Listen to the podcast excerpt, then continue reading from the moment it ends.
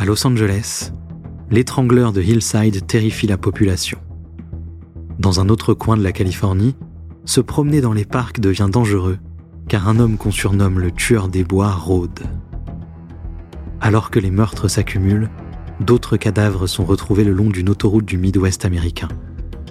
Dans ces différentes affaires, les policiers se mesurent à des tueurs en série sans pitié et inarrêtables. Les enquêteurs, aidés de la police scientifique, sont les seuls susceptibles de mettre un terme à leur folie meurtrière.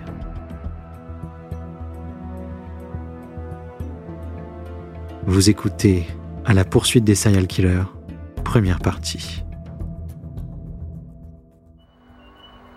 Le jour de l'Halloween 1977. Près des collines qui bordent le nord de Los Angeles, un homme fit une macabre découverte.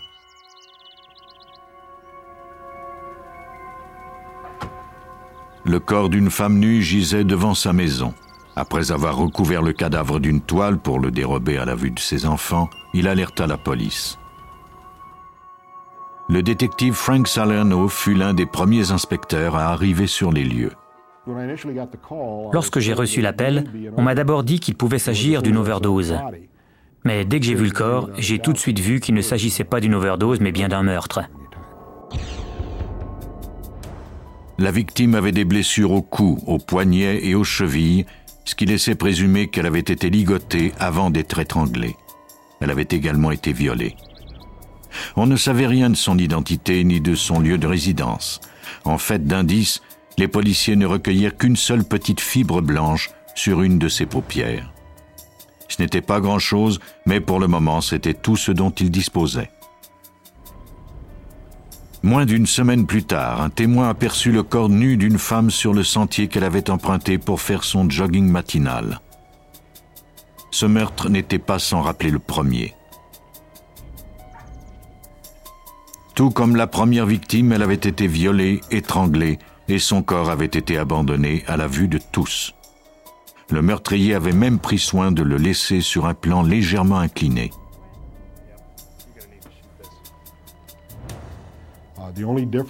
La seule différence entre les deux meurtres était l'identité des victimes. Il y avait les mêmes marques au poignet, les mêmes marques aux chevilles au centimètre près. Il y avait également les mêmes marques de strangulation au cou.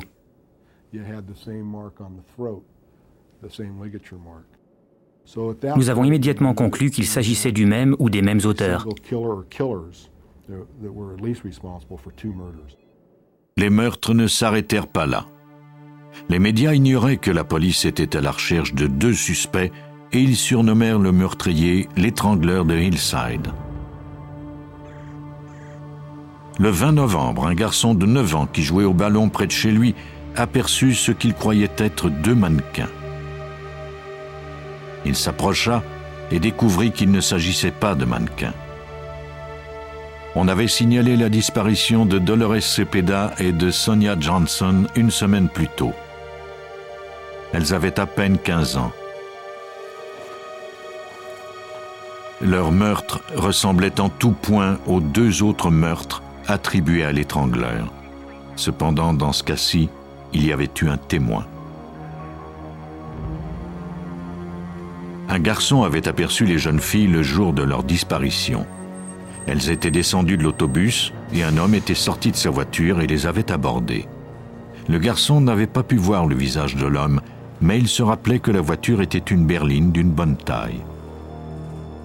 La directrice de l'école que fréquentaient les jeunes filles les connaissait très bien et elle était convaincue qu'elle n'aurait jamais suivi un inconnu, à moins que ce dernier ne démontre qu'il travaillait pour la police. Les médias avaient énormément parlé de l'étrangleur de Hillside et tous les élèves étaient sur le qui-vive. Le 28 novembre, pendant la fête du Thanksgiving, l'étrangleur de Hillside ne s'offrit pas de répit. Les parents de Lauren Wagner furent pris de panique lorsqu'ils constatèrent que leur fille n'était pas rentrée à la maison la veille au soir. Ils furent d'autant plus inquiets lorsqu'ils s'aperçurent que son auto était pourtant garée devant. Que s'était-il donc passé après son retour? Un voisin déclara avoir aperçu Lauren garer sa voiture vers 21 heures. Elle avait été suivie par une autre voiture. Deux hommes en étaient sortis et l'avaient abordée. Selon le voisin, Les deux hommes ne semblaient cependant pas être des policiers. Lauren était monté à bord de leur voiture et ils étaient partis tous les trois. Son corps fut retrouvé le lendemain. Le témoignage du voisin corroborait cependant l'hypothèse de deux meurtriers. Il était également possible qu'ils se fassent parfois passer pour des policiers.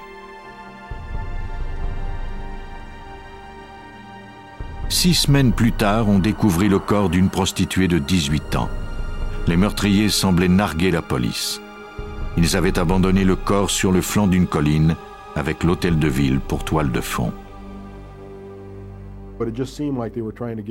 C'était comme s'ils voulaient nous dire qu'ils n'avaient pas abandonné. Ils agissaient en toute impunité. Ils pouvaient faire ce qu'ils voulaient quand ils le voulaient. Les détectives apprirent bientôt que la prostituée s'était rendue à un appartement ce soir-là. Ils y trouvèrent des empreintes qui appartenaient peut-être à l'un des meurtriers. Malheureusement, ces empreintes n'étaient pas répertoriées dans leur base de données. Puis, les meurtres cessèrent aussi soudainement qu'ils avaient commencé. Il était impossible de poursuivre l'enquête avec si peu d'indices. La seule alternative était d'attendre. Après un règne de terreur de quatre mois, un calme inquiétant s'abattit sur Los Angeles. L'étrangleur de Hillside pouvait recommencer à tout moment. Mais où et quand? En janvier 1979, à Bellingham, dans l'État de Washington, un homme signala la disparition de sa petite amie et de la jeune femme qui partageait son appartement. Elle lui avait dit qu'elles allaient surveiller une maison pour rendre service à un gardien de sécurité. Les détectives se rendirent à l'appartement des deux jeunes femmes. Dès son arrivée, Terry Mangan, le chef de police de Bellingham, sut que Diane Wilder et Karen Mandick couraient un grand danger.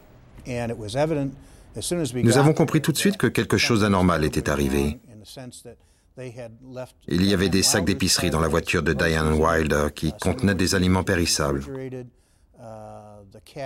Le chat n'avait pas été nourri, on ne l'avait pas fait sortir et les lumières étaient allumées. Il était encore trop tôt pour déterminer quels indices allaient se révéler importants par la suite. Les policiers recueillirent tout ce qu'ils purent, notamment la carte de visite d'un gardien de sécurité du nom de Kenneth Bianchi et une note où Diane Wilder avait écrit que Bianchi avait téléphoné. Lors d'un interrogatoire, ce dernier nia connaître les deux jeunes femmes et déclara qu'il n'avait pas pris d'arrangement pour faire garder une maison par quiconque. Ce soir-là, il suivait un cours de technique policière car il espérait faire partie de la réserve du bureau du shérif. Quelques heures plus tard, les policiers reçurent l'appel qu'ils redoutaient. Quelqu'un avait aperçu une voiture abandonnée près d'un chantier de construction désert. À l'intérieur se trouvaient les cadavres de Diane Wilder et de Karen Mandick. Elles avaient été étranglées. Elles avaient vraisemblablement été tuées à un autre endroit. Celui qui les avait abandonnées sur le chantier avait pris soin de bien essuyer la voiture. Il n'avait laissé aucune empreinte digitale.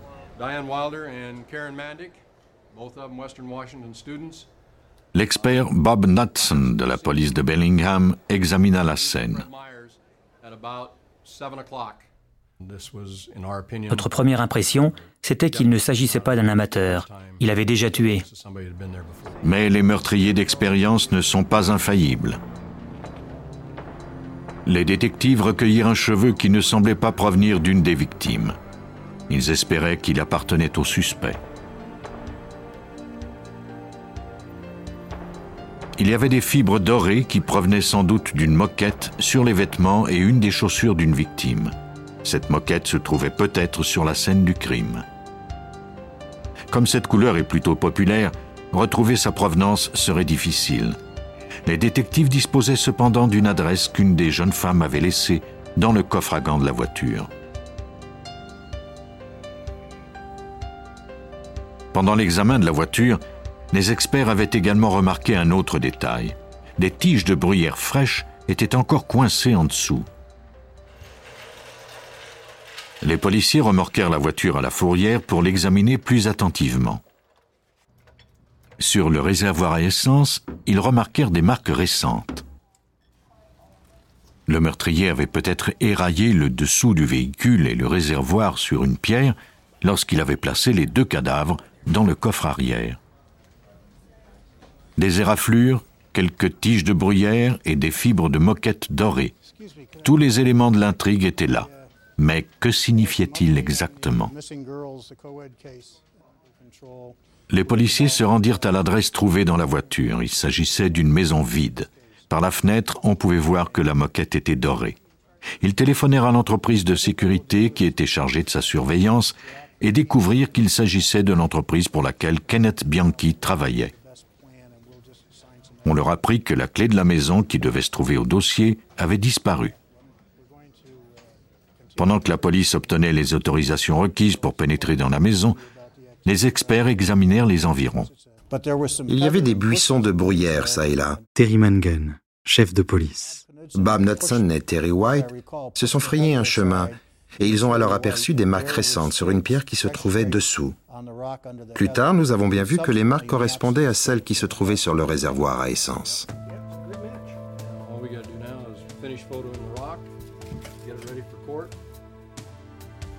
À l'intérieur de la maison, les détectives recueillirent les cheveux de trois personnes différentes.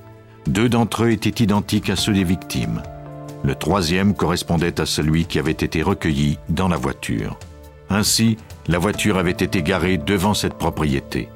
De plus, les deux jeunes femmes accompagnées d'un inconnu s'étaient bien trouvées à l'intérieur de la maison. Les seules personnes qui y avaient accès en l'absence des propriétaires étaient les employés d'une entreprise de sécurité. Kenneth Bianchi était à nouveau leur suspect numéro un. Les policiers obtinrent un mandat de perquisition de sa maison. Ils espéraient trouver des indices reliés au meurtre. Mais au lieu de cela, ils découvrirent un lot d'objets volés dans le sous-sol. Ces objets allaient au moins leur permettre d'arrêter Bianchi et de le détenir jusqu'à ce qu'on trouve assez d'indices pour prouver son application dans les meurtres. Les détectives apprirent alors que Bianchi ne s'était jamais présenté au cours de techniques policières le soir de la disparition de Wilder et Mendick. Ils procédèrent à son arrestation. Les cheveux découverts dans la voiture et la maison vide étaient bien les siens. Ils s'étaient donc trouvés aux deux endroits. Les détectives étaient convaincus d'avoir arrêté l'auteur des deux meurtres. Ils ignoraient cependant que Bianchi en avait peut-être commis quelques autres auparavant.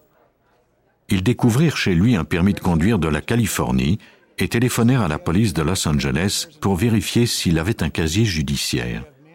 Le détective qui leur répondit avait fait partie de l'escouade spéciale de l'étrangleur de Hillside et il remarqua immédiatement plusieurs ressemblances troublantes. C'était le téléphone que le détective Frank Salerno attendait depuis deux ans.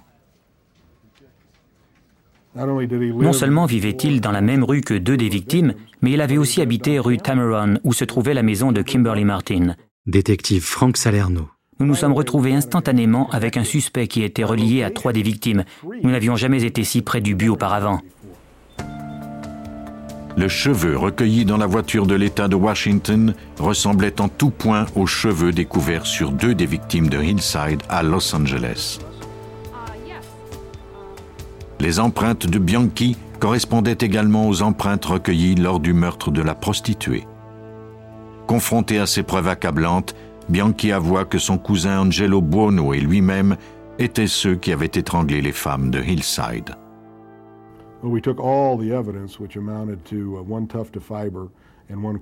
Nous avons réuni tous nos indices qui n'étaient en fait que quelques fibres et nous avons perquisitionné la maison et l'atelier d'Angelo Buono. Les experts y recueillirent des fibres identiques à celles qui avaient été découvertes sur deux des victimes.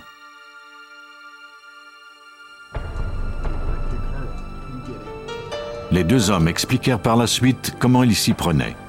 Ils roulaient dans les rues d'Hollywood en se faisant passer pour des policiers en civil. Certaines de leurs victimes étaient des prostituées et donc faciles à attirer.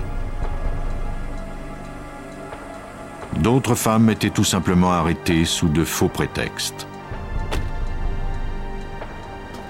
Une fois en voiture, elles étaient menottées puis conduites à l'atelier de Buono où les deux hommes les ligotaient et les violaient avant de les étrangler il ne leur restait plus qu'à se débarrasser de leur corps sous le couvert de la nuit.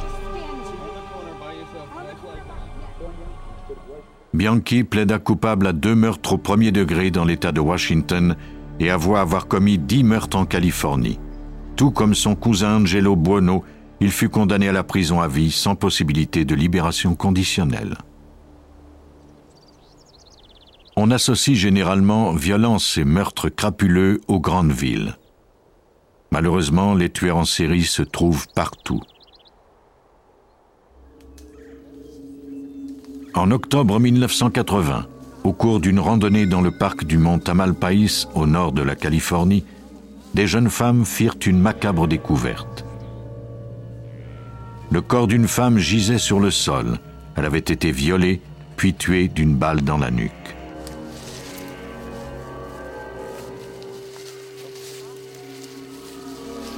Les policiers examinèrent la scène du crime. La victime s'appelait Anne Alderson. Elle avait 26 ans. La veille, elle était venue dans ce parc pour y méditer. Elle ne devait jamais rentrer à la maison. Le détective Rich Kitten du bureau du shérif de Marin County menait cette enquête. Ce parc est un peu comme un sanctuaire où l'on vient se reposer. Il surplombe la baie de San Francisco. Que quelqu'un ait commis un crime si violent dans un endroit si paisible tenait presque du sacrilège. Il n'y avait pas beaucoup d'indices sur la scène du crime. On recueillit cependant des traces de sperme. Les projectiles prélevés sur le corps de la victime furent envoyés au laboratoire de Santa Rosa.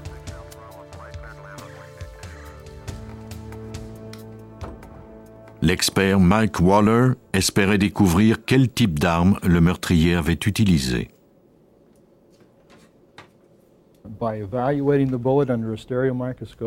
On peut examiner une balle sous un stéréoscope comme celui-ci, et en évaluant certaines caractéristiques et en la mesurant, on peut déterminer le modèle de l'arme et parfois même la marque.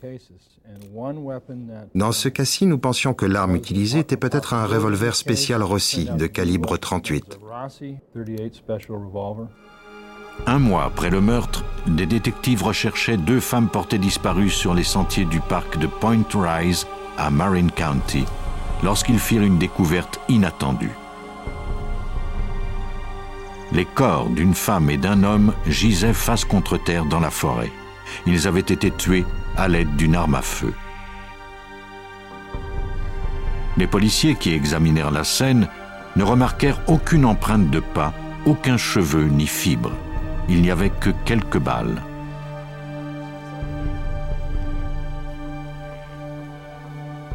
Pendant que les experts terminaient l'examen des lieux, les policiers découvrirent le corps des deux femmes portées disparues. Elles avaient été déshabillées, violées et tuées. Le meurtrier n'avait laissé ni empreinte ni indice important. Les détectives étaient aux prises avec cinq meurtres et ne disposaient que d'une poignée de balles. Mike Waller examina ces projectiles et constata qu'ils avaient tous été tirés avec la même arme à feu. Aucun doute n'était possible. Un tueur en série rôdait dans les parcs de l'État et s'attaquait aux randonneurs. C'était malheureusement tout ce que l'on savait. Les médias le surnommèrent Trailside Killer, le tueur des sentiers. Il était de plus en plus évident que le tueur n'en resterait pas là. Mais comment le retrouver? Il était très rusé et semblait planifier ses meurtres avec soin. Une équipe de policiers fut chargée de recueillir les témoignages des randonneurs. Certains d'entre eux déclarèrent avoir aperçu un homme étrange rôder dans les sentiers le jour précédent. Grâce à leur description, la police fit dresser un portrait du suspect. Pendant ce temps, des experts dressaient un profil psychologique du tueur. Il devait sans doute être grand et élancé entre 20 et 25 ans et avoir les cheveux noirs. Une fois le portrait terminé, il fut distribué partout au pays. La police fit poser des affiches dans tous les parcs d'État et dépêcha des agents civils pour surveiller les sentiers. On demanda également l'aide du FBI. Un plan fut mis au point pour capturer le tueur. Ce plan s'appelait Code 555.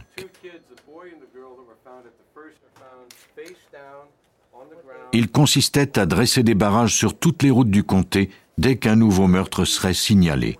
Cela n'empêcherait évidemment pas un nouveau meurtre d'être commis, mais il n'y avait pas d'autre alternative pour appréhender le suspect.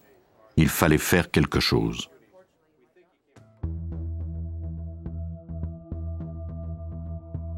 Vous venez d'écouter Police Scientifique. Si vous avez aimé ce podcast, vous pouvez vous abonner sur votre plateforme de podcast préférée et suivre Initial Studio sur les réseaux sociaux. Cet épisode a été écrit par Steven Zorn et il a été réalisé par Clinton J. High Jr. Police Scientifique est un podcast coproduit par Initial Studio et New Dominion Pictures, adapté de la série documentaire audiovisuelle New Detectives, produite par New Dominion Pictures. Production exécutive du podcast, Initial Studio. Production éditoriale, Sarah Koskiewicz et Astrid Verdun, assistée de Sidonie Cotier. Montage, Johanna Lalonde, avec la voix de Benjamin Septemours.